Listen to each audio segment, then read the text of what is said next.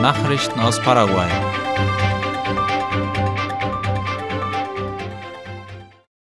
Kongress lehnt Subvention von Kraftstoffhändlern ab.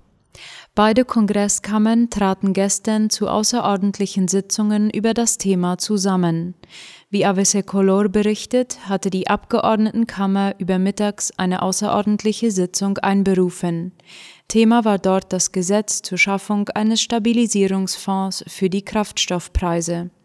Außerdem sollte die Subventionierung für Petropar, die erst vor zwei Wochen beschlossen worden war, wieder aufgehoben werden.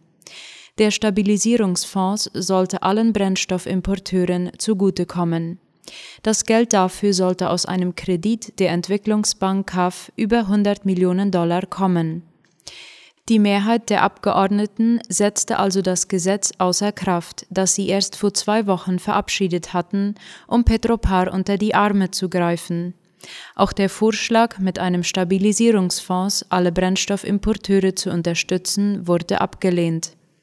Mit entsprechenden Veränderungen ging der Text wieder als Gesetzprojekt an die Senatoren, die daraufhin gestern Nachmittag um 16 Uhr ebenfalls zu einer außerordentlichen Sitzung zusammenkamen. Sie nahmen die Änderungsvorschläge des Unterhauses an. Damit ist sowohl die Subventionierung von Petropar als auch die Subventionierung aller Kraftstoffhändler vom Tisch.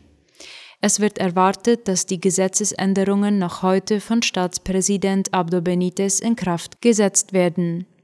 Transportunternehmer und Lastwagenfahrer hatten sich gegen die Subventionierung ausgesprochen. Sie drohten mit Streiks und Straßensperren, falls doch noch Subventionen eingeführt oder fortgesetzt werden.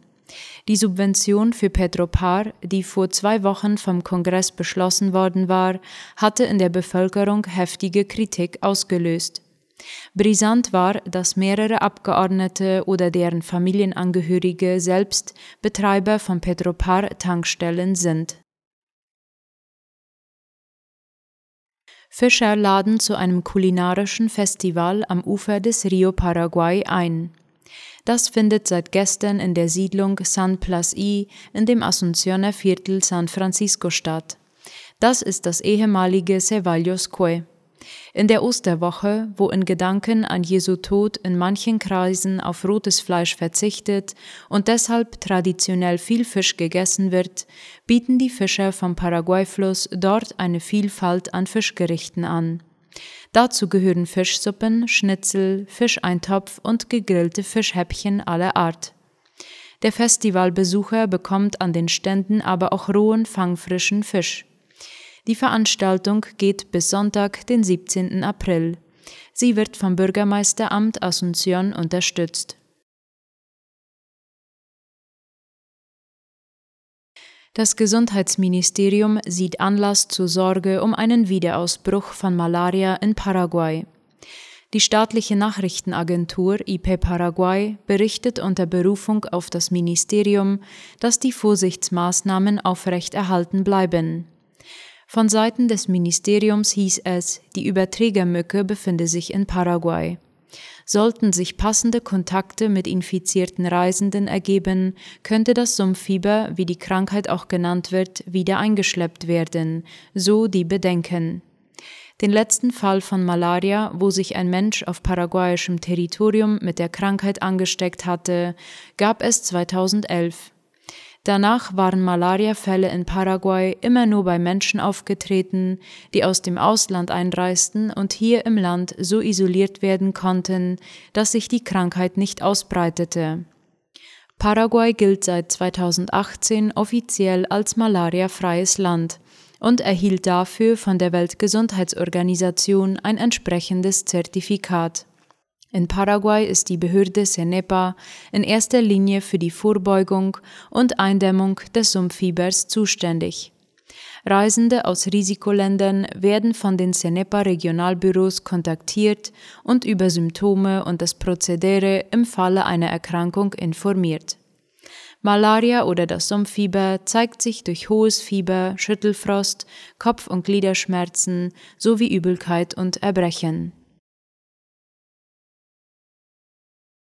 Unternehmungslustige Frau baut traditionelle Lehmöfen.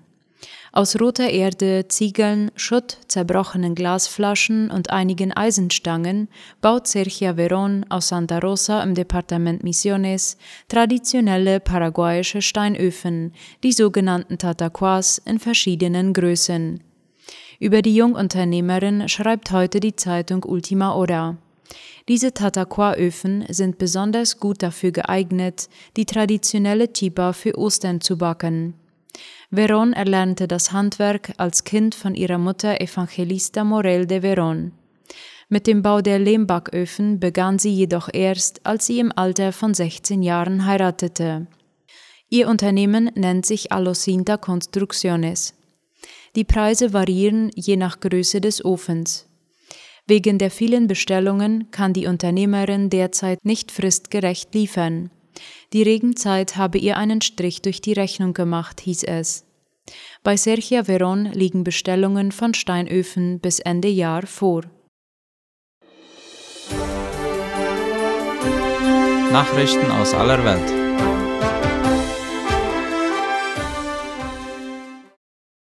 Präsidentschaftswahlen in Brasilien. Die EU ist eingeladen.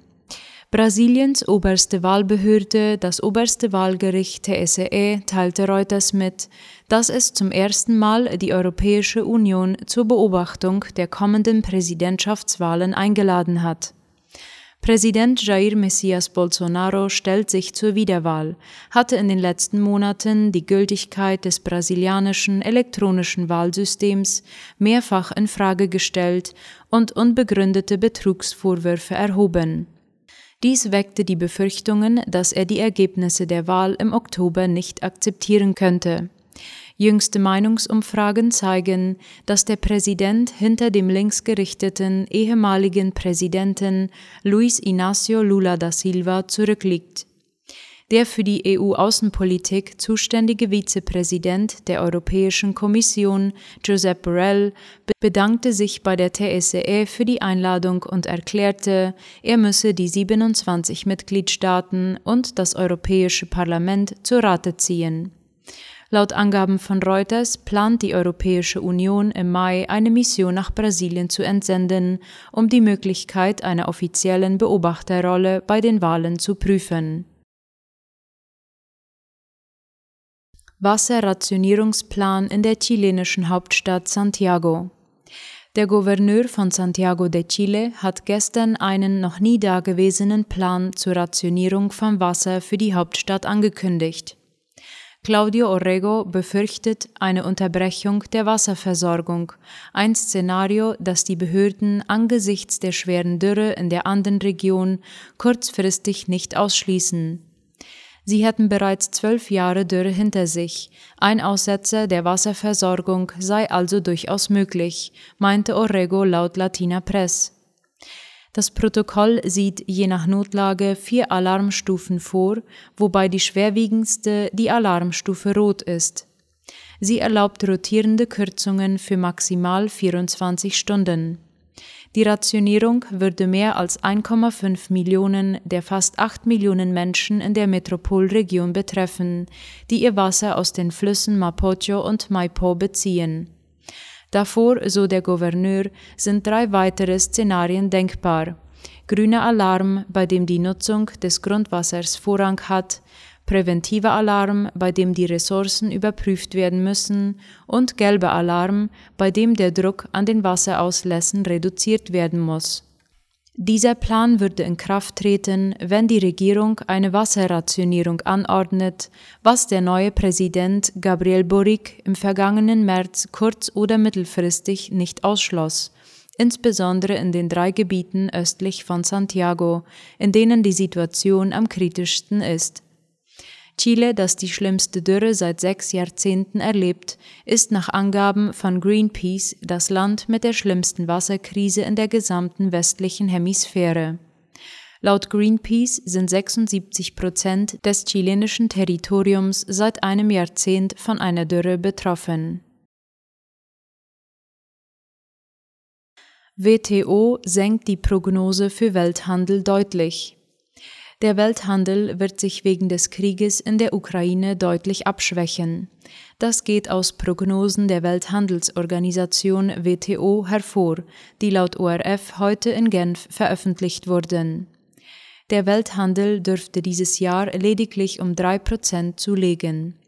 Bisher hatte die WTO mit fast fünf Prozent gerechnet. Für nächstes Jahr wird ein wackeliges Plus von fast 3,5 Prozent erwartet. Für Nordamerika werden überdurchschnittliche Zuwächse prognostiziert, für Europa unterdurchschnittliche.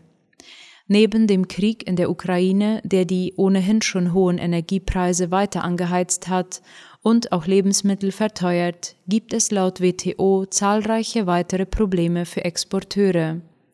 Dazu zählen die Lockdowns in China, der zweitgrößten Volkswirtschaft der Welt. Zahlreiche Lieferketten sind nach wie vor gestört. Und die wirtschaftlichen Auswirkungen des Krieges würden vor allem auch Entwicklungsstaaten stark zu spüren bekommen, heißt es. Soweit die Abendnachrichten für heute am Dienstag. Auf Wiederhören.